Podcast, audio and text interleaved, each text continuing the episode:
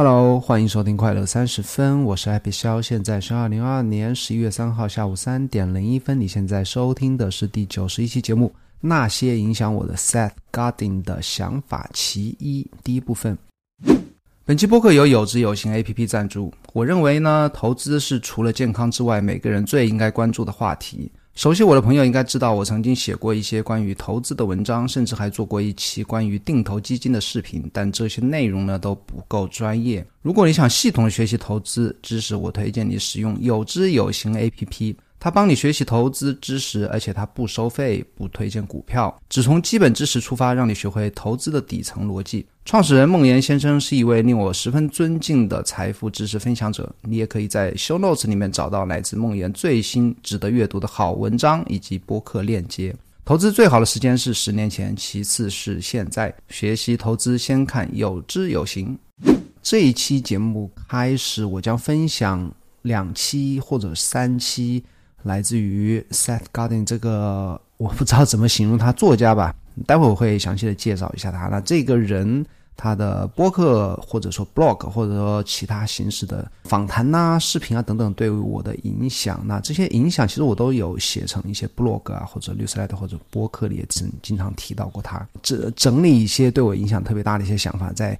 播客里面来和你分享，为什么会说是其一呢？因为我今天开始整理的时候，我以为啊一期节目，比方说挑十个对我我我觉得特别对我影响特别大的，然后在一期节目里面分享。然后现在做播客提纲的时候，发现光是我的 blog 我就写了很多和他有关的那些点子，不能说。一篇 blog 就来自于他的一个点子，有时候是会提到他的一些想法，提到他的 blog 里面一些段落啊，然后整理下来就非常多，那可能一期是肯定讲不完的。这期先分享五个，然后在播客的后面呢，和你分享一下我的一周啊，最近啊经历经历了一些什么，想到一些什么稀奇古怪的想法或一些自己的一些遭遇吧。OK，那一开始和你聊一下，谁是？Seth Godin 呢，他是一个还年纪比较大的一个人，他一个非常标志性的头像是一个光，他是一个光头，然后六零年生的，现在快六，应该六十多，戴一个橘红色的眼镜。他是一个作家，他也是一个互联网老兵，很早就加啊，在互联网上创业，创立一个互联网公司，三千万美金的时候非常早的，可能十几二十年前，三千万美金卖给了雅虎，然后加入了雅虎做他们市场部的总裁，所以他是一个 marketing 市场的营销的。一个专家，他也写 blog 写书，然后他的内容多半和创作有关，和写作有关，和 marketing 市场有关，和互联网有关，和创业有关啊。他写了非常多的书，也拿了很多奖，像 best seller 等等这些畅销书奖吧。我最近啊，应该是去年看过他的最近一本书，二零二零年出版的，叫做 The Practice 啊，The Practice 也是他的一个短篇的，类似于一个短篇散文的一个集合集吧。其实啊，我这呃，我我在录播客之前没有去对照他的 Wikipedia 去来写这个写这个他的介绍。我觉得凭我自己的印象来讲，会比较去念那个他的维基页面比较啊真实一些，或者说更带有个人色彩一些。他我我觉得他最厉害的是啊，也对我影响最大的一件事情呢，是他每天写一篇 blog。那他自己的 blog 叫 sets 点 blog，你你谷歌谷歌或者百度你都可以搜得到啊。那他这个 blog 写的。开始写的时间应该是非常早的，我没有追溯到最最早什么时候。那其实，在零九年时候曾经获得了那个《时代》杂志啊，叫《Time》的年度二十五个 blog 之一啊。他已经写了，可能写了一二十年是有。那最近几年呢，呃，据说已经连续写了两千多天，将近三千天呐，就是可能七八年的时间，每一天都没有落下，每天去写啊。那我是通过 newsletter 来订阅他的 blog，每天去看。那今天分享的内容呢，来自于啊。他的 blog，他也自己还有个叫 Akimbo 的一个播客，然后他经常也上啊，像 Tim Ferriss 这些人的播客。他和 Tim Tim Ferriss 关系还比较好。那曾经 Tim Ferriss 有一本书叫《The Tools of Titans》，巨人们的工具啊，曾经有一个章节就就完全是。啊，和 Seth Godin 有关的，你今天内容还来自于这些想法，来自于他这些呃内容形式啊，我就写成了我自己的啊，我自己的 blog 啊，我自己在 blog 博客比赛也也经常提到过他。那我今天挑了啊五个，从我自己的 Happy 笑点 com 这个 blog 里面我提到过他的，我觉得对我影响特别大的一些想法。他们分别是：第一个是有些事情必然会发生，那我的 blog 的标题叫“不怪老鼠”。第二个点子是关于 ideas，关于烂点子和好点子。第三个想呃故事是关于 quality，什么是 quality，什么是 Seth Godin。他认为的 quality 啊，这个他的解释一定会让你啊有一种不同的或者新鲜的一个一个一一个看法吧。啊，第四个是关于消费观啊，他也曾经有 blog 来提到，因为他其实聊产品啊，聊聊创业很多啊，所以说啊，关于消费观其实也是他对于那些创业创业者应该生产或者制造什么样的产品也是有关的。那最后一个点子是，我们的想法不是我们的身份，那就是 ideas 和我们的 identity 啊。应该要分开开来。OK，那先讲第一个。第一个，我觉得我曾经写过，前不久吧，一两个月之前吧，写过一篇“不怪老鼠”啊这篇 blog。那其实是“不怪老鼠”，应该是 Seth Godin 的他那篇 blog 的原标题，应该叫 “Don't Blame Mouths”，应该是这个标题啊。我待会去看一下。那这篇文章，其实我觉得他肯定在他对于他自己来讲，并不算是他最好的那百分之五十啊。我待会会讲一个。他自己曾经提到过的想法叫做啊，最好的百分之五十与最差的百分之五十。那这个应该不算他，我相信不算他个人挑选的比较喜欢的，或者说对他来讲比较畅销或者畅传播比较广的那一类吧。但是对我影响非常大，为什么呢？因为它出现在我对于一个问题比较旁。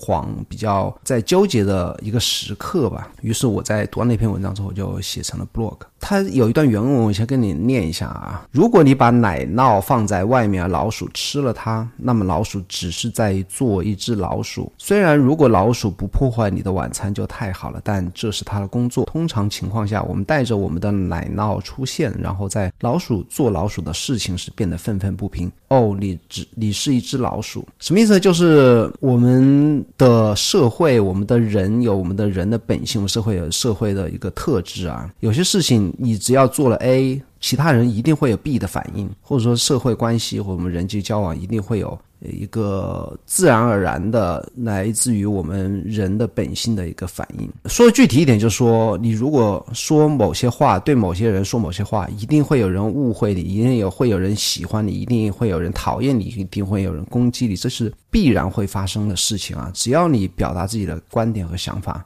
只要你出现在别人面前，就一定会有各式各样对你的反应啊！那我曾经上期啊，曾经分享过那个啊被讨厌的勇气吧。其实里面有一句话我印象特别深刻，就是说，当你我不知道是说一句话还是写一篇文章吧，如果被十个人看到，那其中肯定有一个人是很讨厌你，然后会有一个人是比较喜欢你，然后其他的八个人是对你毫不在意，就是听过就左边耳朵进右边耳朵出了。那我觉得这篇文章我读了之后，我我就对我我至少对我而言啊，我就想通了一件事情，就是说一定会有不一样的反应啊，就不要把别人的反应往心里去啊。今天可能是这个陌生人对你的反应，明天可能是你的家人或同事啊。只要是人类，都会有他们的自然而然的一个非常正常的反应，包括喜欢你或讨厌你，或者说误解你吧，都是非常正常的，不要感到奇怪啊！这就是你发表自己看法或者说发声讲话的一个必然而然的一个结果。那我的改变是什么呢？我就至少从那一天开始啊，我写完这篇 blog 开始啊，我不太在意啊，不会再在意别人对我的看法，或者说不再受这些看法对我的影响吧。而且啊。而且我是尽量的避免招惹老鼠啊。其实老鼠在这里，其实我觉得并不是一个贬义词啊，不是说啊别人喜欢你或讨厌你，别人叫老鼠，不是，这只是一个啊比喻吧，就是说动物和人也好，它是有些事情是他们的天性本性啊。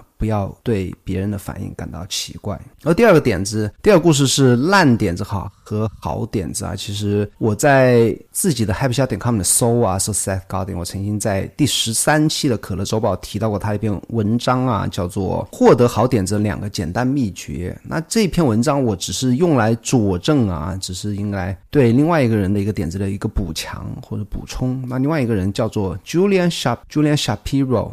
它的有一个点子叫做创意水龙头啊。什么 idea f a c i 吧，啊，我忘记怎么是是那个英文单词是什么了。啊，昨天恰好我昨天还在听到那个 Julian 的上一期访谈节目，他也在还在讲那个创意水龙头。创意水龙头是是是什么意思？我用我自己话跟你解释一下，就是说，如果你是一个创作者啊，不管是啊写歌、写曲子、画画，还是说写文章、写 blog，还是说干什么也好啊。每个人的创意啊，就好像有一段水龙头，你只有一个水龙头，你的点子只能从那个水龙头里流出来。然后每个人的水龙头呢，有有一段橡皮管，那橡皮管的前一部分呢，它一定是一些啊停滞在那边的一个污水吧，或者说长期放在橡皮管里面的水就有点变质的那水，你可以把它理解为馊点子。如果你想获得好点子，你必须先把水龙头打开，让那些污水吧，就是坏点子吧，糟糕的点子。先流出来啊？什么意思呢？就是说，你如果想写出非常棒的歌，你先要把你脑袋里面有些成型的、已经出现的那些歌的点子，先把它全部用掉，先把它写成歌曲。然后呢，当你的大脑清空之后，你的那些坏点子或者一般般的点子全部用完之后呢，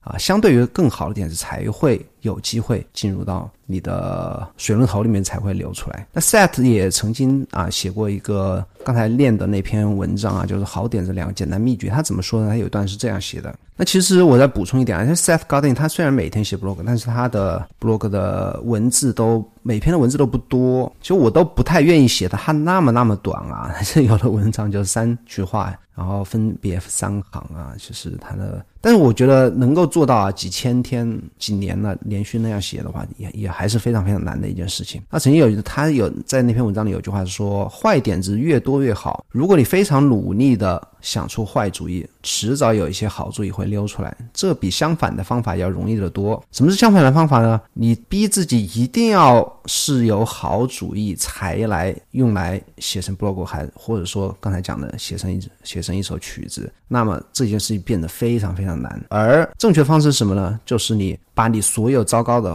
点子、所有的烂点子全部都用掉啊！就不管它是好点子、烂子点子，全部就用掉再说。然后在这所有的被你用掉的点子里，创作出来的东西里面的，可能有一些是非常好的一些。想法或点子。那在那篇文章里，其实我自己也写过这样一段话。我说，Seth Godin 曾经说过，哪怕只和自己比较，他的文章里至少有一半是低于平均水平的。其实我刚才讲的百分之五十的那个那个典故吧。什么是什么叫自己的文章里有一半是低于水平均水平的？你就拿自己和自己比较，比方我拿自己比较，我写了一篇一百篇 blog，对不对？一百篇里面有五十篇就我自己写的，肯定是低于我的平均水平的，对不对？无论你写多少东西。肯定有，至少有一半是低于平均水平的。然后他接着说，同样看来也会有那么一些文章属于自己作品里最优秀的水准。问题是，如果你不一直写，你会犹豫、害怕、担心自己写出让人嗤之以鼻的想法，而完全放弃写作。那些潜在的好的想法也就永远不会出现。这是我，这是我那篇 blog 里面的一段。哎，我现在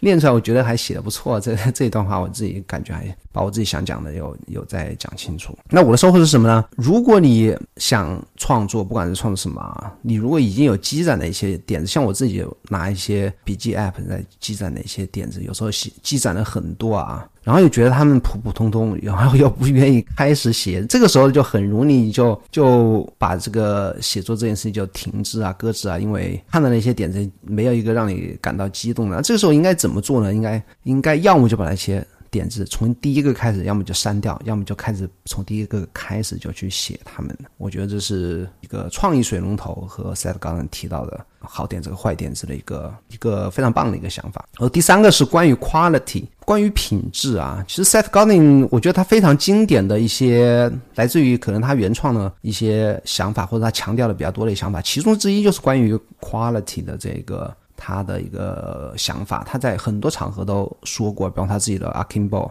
啊，或者说他上 Tim Ferriss 节目等等吧，他经常会说这个典故。那什么是他理解的 quality，或者说我现在也比较认可的 quality，或者说在一些某些场景里面，工业场景里面的 quality 是什么？它不是无止境的优异，不是完美主义，不是奢华，不是一眼就让人感动啊，或者说清新啊，不是这些，这些都不是 quality。什么是 quality？quality 只是符合既定的标准。那 set 的有有一段有有一篇 blog，那是有一段原文啊，他这么说，他说如果你能可靠的不出状况的。准确的提供你所承诺的东西，这就是质量，这就是 quality，这就是当一辆汽车无论价格如何，只要它门不车门不吱吱作响的情况，这就是当一个网站没有瘫痪的情况，或者说当你的干洗服务在承诺的那天准备好，你的衣服是干净的，那这就是 quality，这就是品质。他也经常拿丰田和雷克萨斯举例啊，啊，丰田车虽然便宜，丰田车虽虽然不是豪华车，但是它的品质依旧是非常高，因为它符合既定的每一项标准，它符合它的公里数是吧，或者说螺丝的紧紧密度，或者说各个部件之间的严丝合缝的那种公差范围，都符合它的每项标准，以及它上路之后可以达到一个耐久非常高的一个耐久度或者一个。呃，零部件的一个呃车辆的一个品质的一个持久度都是非常高的，但是它不是一辆豪华车啊。他就拿汽车来举例，那雷克萨斯啊是也是丰田家的，那雷克萨斯的标准就和丰田的标准是不一样的，在某些角度来看。那赛特还还还曾经说啊，他说一部价值一亿元的一亿美元的电影，可能是可能有更壮观的特效或精心的剪辑，但它可能没有你在一部独立电影中发现的质量，也是 quality。当你在做你的工作时，当你在创造一个产品时，没有比没有。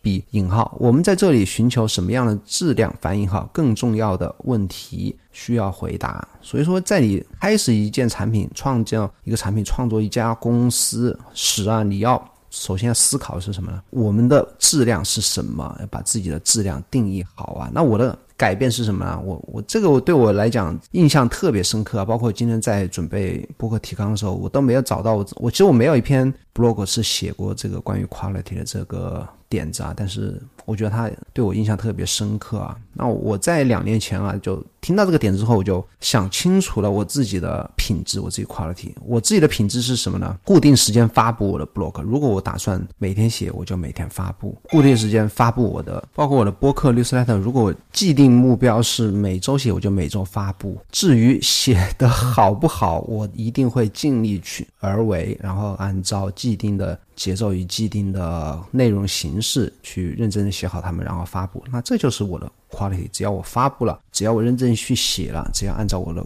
内容形式，按照我的每一个阶段需要改进的目标去做了，这就是我的 quality。那所有这些我发布内容都是有品质的，都是符合我的标准的。啊，下下一个故事啊，叫关于消费观。我曾经有一篇 blog 叫做《我的消费观》啊，我说分享我自己的。买东西的一些标准吧，啊，其实第一点，其中第一点就是这个与 set 无关，是我自己的想法，就说用的越多的东西越越应该花钱。举个例吧，就说我们牙刷每天用，对不对？我们的床。垫、床单每天都要睡觉，对不对？我们的手机每天都要看，对不对？用的越多这些东西，每天都用的东西，频率越高的东西，我们比如我们的鞋子每天都要穿，对不对？这些东西就越应该花钱。为什么呢？因为他们的花出去的每一分钱，他们平摊到每一天的话，它的成本相。用的越多的话，它其他成本是就会越低，而且你如果买一个比较高品质的东西，摊到每一天的成本其实是非常低的，而你在每一天享受到的品质是相对于而言是比较高的。比方说，你一个手机一万块用三年的话，那每天就是一块钱。你如果只买一个两千块钱的手机用三年的话，那每天是多少啊？每天可能就是几毛钱，两三毛钱。其实每天两三毛钱对或者一块钱对你的影响大不大呢？从金钱的角度来看，其实它不大啊。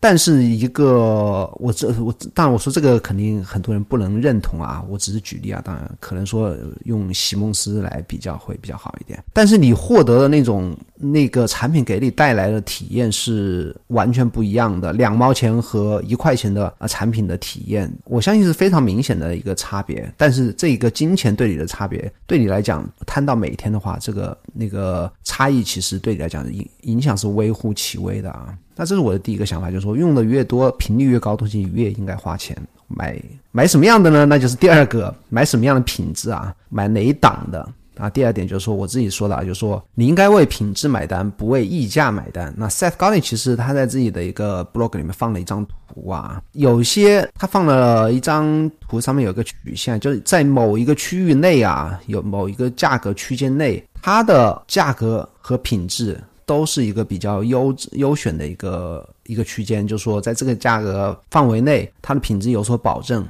但是它没有因为它的品质而出现溢价。他怎么说呢？他说：“宁可多付一点，得到你可以使用的东西，也不要付的太少，最后什么都没有。最好的也是避免为永远无法满足的东西支付一个可笑的金额。什么叫最后什么都没有呢？就是说，你如果买个品质比较低的东西，你钱花出去了，可能用了三天四天，用了五次六次，最后什么都没，它坏了扔掉了，你那个钱就是完全就打水漂了。那我的收获是什么呢？就是那张图，你可以去看一下原文链接，就不买位置。”一的廉价产品，不要因为东西廉价而去买那些啊品质比较差的东西，也不要买超过位置二的完美的产品。或者说那种设计师品牌的一些因为品牌而溢价的一些东西。OK，那最后一个想法，我觉得也是比较重要啊，对我来讲比较重要的一个观点吧，那就是我们的想法和我们自己应该是分开而分开来看的。那我曾经有一篇 blog 叫做《身份和观点》，那其实我在身份观点里面写的。最主要，我想讲的是两种思维方式啊，两种 mindset。这个点子其实来自于一本叫做 本身就叫 mindset 的一本书啊。那这本书里面分享过两种 mindset。固定的 mindset 和呃 mindset 就是思维方式啊，固定的思维方式和成长型的思维方式。那什么是固定的思维方式呢？就是我们什么啊，我们天生就是这个样子啦，我们无法改变呐。然后我也我我就这样，我也不能学东西，然后我智力水平就这样，我能力就这样，我就反正就摆烂。那 growing mindset 是什么呀？就说人是可以变化的，人是可以进步的。然后不要以其他人的评价来评评评价自己，我也不给自己设一个限制啊，我们就可以。不断的去去成长。那我这边 blog 其实想讲，就是我们要把自己啊，自己我们自己人和我们自己的想法来分开来看啊。就我们的观点和思想以及我们的思维方式是完全是可以升级的。那 Set 呃，我也应用了 Set Godin 的一段话，他说我们有两种身份与方法的关系啊。第一种定义我们身份的一种方式是爱上一个想法，那这个想法通常是由选定的权威人士教给我们的想法。什么意思呢？就是说，当我们看到一些书或者听到一些权威人士的说法的时候呢，我们对某一种事情就有一个既定的观念，而且我们不愿意去改变他们，或者说把那个观点强加到我们自己身上。我们觉，我我们就是那种想法。另外一种是什么呢？另外一种是拒绝相信我们的身份是体现在一个想法之中，而是接受一种不断寻找改进我们想法的方法。就我们的身份啊，我们的 identity，它这个 blog 里面说的是 identity 和 idea 是应该是分开的，是不相干的。就我们 identity 可以可以是一个固定的，但是我们的想法是可以不断的改进的这样一个东西。那我的我我从中收获是什么呢？首先呢，就是说，其实也是有很多人经常提到，就是说，如果有人批评你或者给你意见，或者说对你的某一段观点啊。发表不同的看法，那其实他们针对的并不是我的人啊，只是针对的我的想法，而我和我的想法是完全不同的两个东西。而且啊，我最近也在想啊，其实我不用啊，也不可能，也不需要是啊，总是对的。什么意思呢？就是说我在推特也好，在 blog 也好，我说什么，包括我在播客里面我说什么，我不需要是对的，我也不可能做到是对的。那当我放下那种企图心啊，就我一定要是 讲话一定要是对的，你不能攻击我，你攻击我就是你就是什么黑。特或者说我一定要和你争个面红耳赤，呃，一定要争争出一个胜负出来，其实没完全没有必要啊，没有人可以真的做到是对，谁是对的，上帝都不能判断谁是对的，对不对？我们只是啊表达自己，然后如果有学到什么可以想去和别人分享，就想和别人分享而已啊。追求啊，放弃追求正确啊，这是至少我最近一两个礼拜啊，我觉得我自己的慢慢的一个改变吧，就放弃追求正确，而且不要因为不同的观点而影响情绪啊，应而而应该做什么做的去。升级自己的想法，不断升级自己的想法。过去的我，或者说上一秒、上一刻、昨天、前天、上个月的我，不是现在的我。我可以不断的升级和改变。OK，那这就是啊，我从 Set Garden 那边我有写成 blog 的一些想法，后面还有很多很多。如果你喜欢的话，也可以帮去去小宇宙或者说苹果播客给我留言，喜欢这一个系列的话，我当然可以继续去做下去。然后和你分享一下我过去一周啊，过去一周啊，对我呃呃我自己最大的一个想法就是说，我慢慢觉得啊，就是说，尽管我们的意义啊，或者说我们存在的意义是为了对我们的我们爱的人、我们周围的环境或对世界有一个正面的、积极的帮助或者说影响，但是我最近慢慢发现啊，我们我自己感觉啊，我觉得我们也许我们什么都不无法去影响啊，包括那些真的因为我们的行动而去改变的。不管是往哪个方向去改变的人或者事情啊，也许他们本该就会朝着那个方向改变，也许。他们如果不是我们去干涉干预的话，他们会取得更好的结果。所以说，什么意思？就是说，我们不要对改变别人或改变自己或改变自己啊有所执念呐，有所羁绊。我觉得应该放弃这种企图心吧，而只是自然而然的去，如果我想说什么就去说什么，不要带着一种企图改变、影响别人的这种企图心吧。这是我最近一个礼拜，我也不知道从哪边蹦出来的一个想法，我就特别。有很强烈的这样的一个啊想法出现，所以说我也放慢了自己啊去不管写 blog 啊，还是更新公众号啊，还是写律师来的放慢的节奏啊，一直在想为什么要这么做啊？是真的去想去表达，还是想去写一些别人喜欢的，或者别人看到就会去改变自己行为方式、改变自己思维方式的这些文章文字呢？我在思考这些自己行动背后的一些意义啊，这是我过去一周的一些改变，然后。啊，我又上了这个月啊，上了半天的班，又要居家办公了。这个礼拜，上个礼拜应该是三十一号吧，上个月的三十一号上了半天班，下午半天又开始居居家隔离了。原因是我们公司早不去晚不去啊，挑了一个嗯，那个迪士尼有羊的那个周末去了，半个公司的人去了，半个公司的人就变红红码。我也只好居家办公了。现在至少是到要下到下个礼拜中啊，到八号啊，一直要，说不定整个十一月要要在家里待着了。然后 Studio Display 到了，然后和你分享几个我的感受吧。然后五 K 是非常细腻啊，那看起来和我的之前买了一个二十一点五的 Ultra Fine LG 的显示器的感觉是比较类似啊。然后它那个是全金属的边框啊、底座啊。然后我是买的普通版的，不能升降的，但是可以调视觉、调那个显示器角度的那个底座。啊，这个调角度的时候是非常丝滑，我只用两个指甲去。捏住显示器就可以很轻松的去调整角度，然后它是有带音箱的，上面有音箱，上面有应该左右有，下面有左右音箱。我上期节目讲了，我是把我自己的那个 BOSS 的那个音箱是去准备卖掉，还没卖掉，反正已经收起来了。然后用这个音箱，我感觉还可以啊，偶尔听听音乐啊，看看视频。它的空间感嘛，Spatial 就是配合那个好像有配合那个 Apple Music Spatial 空间音频的那种感觉。还还是比较强的啊，然后但是呢，但是是我的电脑是二零一八年的 Mac Mini，虽然是顶配啊，但是它带不动我的五 K 加上四 K 这两个显示器同时打开的话，它会把我的 Studio Display 把它降额降频到。从五 K 降频到四 K，就变成我两个四 K 显示器。我说怎么我把两个显示器都打开的时候，那个这个 Studio Display Display 变得很不那么清晰，不那么细腻了呢？我还到处找设置啊，后来才发现它直接把它降频了。说明什么？说明我要升级电脑了。那可能我等下。一代 Mac Mini 出来之后吧，把它现在的 M1 升级为 M2 的 CPU 之后吧，我可能再去买一个中配啊，不要买高配了，买一个中配的一个 Mac Mini 的电脑吧，升级一下，把现在的我不知道怎么处理掉。哦，上周还有，就我也花很多精力在 JR 身上啊，JR 是我的。说我的大宝啊，然后上初中，其实就我之前在播客里分享过啊，我在暑假和他复习，复习之后就考到那个对口初中，然后他分班考试是进入快班。然后我们两个就松了一口气，知不知道？就是两个人，也就是非常高兴啊，庆祝啊，炸鸡啤酒啊，看电影啊，打游戏啊，就特别嗨啊。整个前面一两个礼拜就特别嗨，然后就发，然后他们上初中之后就开始密集的考试啊，那上两个礼拜学就开始每个礼拜就考试，然后第一次考试就让我大吃一惊啊，直接考了个全班倒数第二啊！虽然他们那个全班倒数第二基本上就是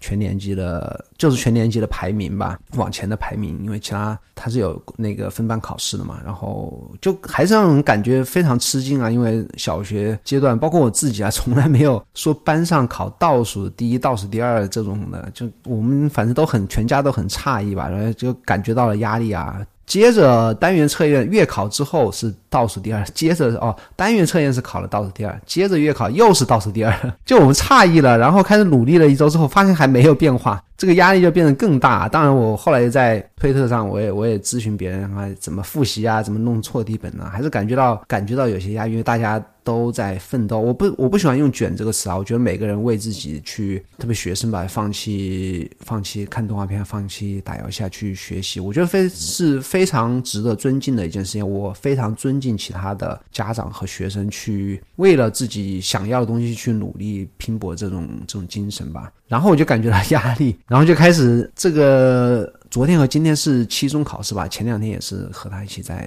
在复习。那我感觉其实六年级啊，我就和他一起养成一个好的一个学习习惯，然后也不要太在意成绩吧，不要太在意名次。然后和他一起把，现在每天让他做的事情就是写字啊，把汉字写好，然后养成一个好的学习习惯。比方说书包整理好啊，书桌整理好啊，每天的作业啊，把它清单写好啊，认真的去完成每一项作业。我觉得这个还是。习惯和习惯和最终成绩的一个所谓的系统和结果吧的区别啊，我觉得系统比成果更重要，或者说你把系统整理好了之后，那些成果成绩啊，会自然而然会会变得更好，或者达到自己的啊最佳水平，那是。这是我最近两三个礼拜的一个一个经历吧，是之前老说不鸡娃呀，或者不上辅导班啊，不上培训班。现在 如果我每次考倒数第一、倒数第二，我觉得这个压力还是存在的，啊，还是要积一积的，至少不能考倒数，不能考倒数后十名吧。OK，那最后还是最近在考虑买一个域名啊，短一点域名。反正我没事就没事就喜欢买域名啊，而且最近还有。一个类似域名的东西也是我在在关注啊，最近可能要花一大笔钱去买，要么去买一个域名，要去买那个 NFT 吧，可以可以称的称它是和域名相关的一种稀缺品吧，或者说 NFT 吧。OK，买到了再和你分享啊，咱们下礼拜四再见。如果喜欢这个节目的话，请帮我在苹果播客或者 Spotify 或小宇宙关注我并留言，留下你的好评。如果你在小宇宙和我留言的话，我会在小宇宙和你互动。如果你有问题的话，我会和你互动。请订阅我的可乐周报，我在这封邮件里面每周六和你分享我过去之后发现的最棒的想法。百度或者谷歌可乐周报就可以订阅啦。我在微信里每天更新一篇关于效率和创造的博客啊，博客 blog 一定要关注，在微信里搜索 Happy 肖就可以找到我啦。咱们下礼拜四再见，拜拜。